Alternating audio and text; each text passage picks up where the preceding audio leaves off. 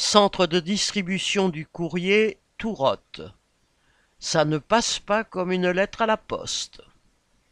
Une vingtaine de facteurs du centre de distribution du courrier de Tourotte, près de Compiègne, dans l'Oise, se sont mis en grève mercredi 25 octobre contre une nouvelle réorganisation.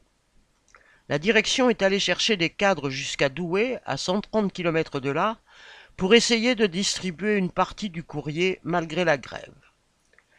La diminution du volume de courrier sert de prétexte pour imposer une réduction d'effectifs. Mais moins de courrier, cela ne veut pas dire moins de travail pour les facteurs. En plus des lettres, la direction leur avait déjà ajouté la presse et des prospectus publicitaires à distribuer. Jusque-là, les facteurs travaillaient sept heures par jour et un samedi sur deux le travail du samedi étant compensé par un jour de repos glissant, entre guillemets, dans la semaine, dont la direction vient d'annoncer la suppression. Pour rester aux 35 heures, le temps de travail serait réduit à 6h22 par jour.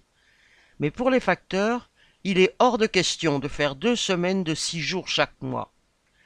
Cela s'ajoute à toutes les autres dégradations que la réorganisation va engendrer.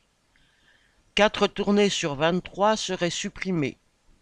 Une tournée du centre-ville deviendrait ajustable, entre guillemets, c'est-à-dire facultative.